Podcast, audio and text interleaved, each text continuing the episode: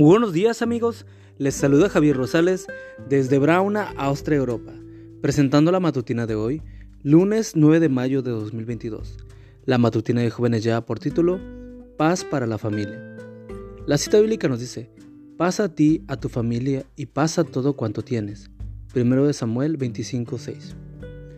Al mirar en cualquier dirección, se podía ver lo mismo, ranchos quemados, reses y caballos deambulando, corrales destruidos y fincas completamente enmontadas. El panorama era totalmente desolador. Destrucción, desalojo y muerte eran la ley en ese territorio en tiempos de violencia. Al preguntar por los habitantes de la región, me contaron que la mayoría habían tenido que escapar para salvar su vida y la de sus seres queridos. Al huir habían dejado todo, abandonado todo.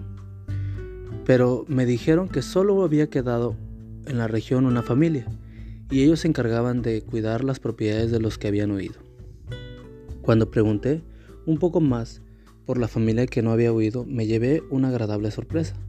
Se trataba de una familia adventista, la única que vivía en la región, y a quienes nunca le pidieron abandonar al lugar. Al parecer, un emisario llegó a la zona para darles el ultimátum a las familias. Visitó una por una de las casas y les fue entregando el panfleto donde se les daba la fecha en que tenían que abandonar sus propiedades, su finca y todos sus bienes.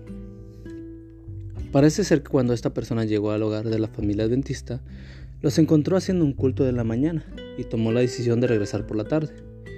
Después de visitar todos los hogares, regresó al hogar adventista y para su sorpresa, estaban haciendo lo mismo que en la mañana. Les sorprendió encontrar una familia que se reuniera para adorar a Dios y pedir su protección. Pensó que con personas así era mejor no meterse, para evitar problemas. Y por otro lado, le pareció que eran personas inofensivas, de manera que, aunque todos los demás tuvieron que huir para salvar su vida, aquella familia pudo permanecer en ese lugar sin ningún contratiempo. Resulta impresionante cómo en momentos tan difíciles, cuando miles de grupos de familias fueron desplazadas de sus tierras, tuvieron que abandonar todo, una familia haya podido vivir en paz por el solo hecho de ser cristianos fieles.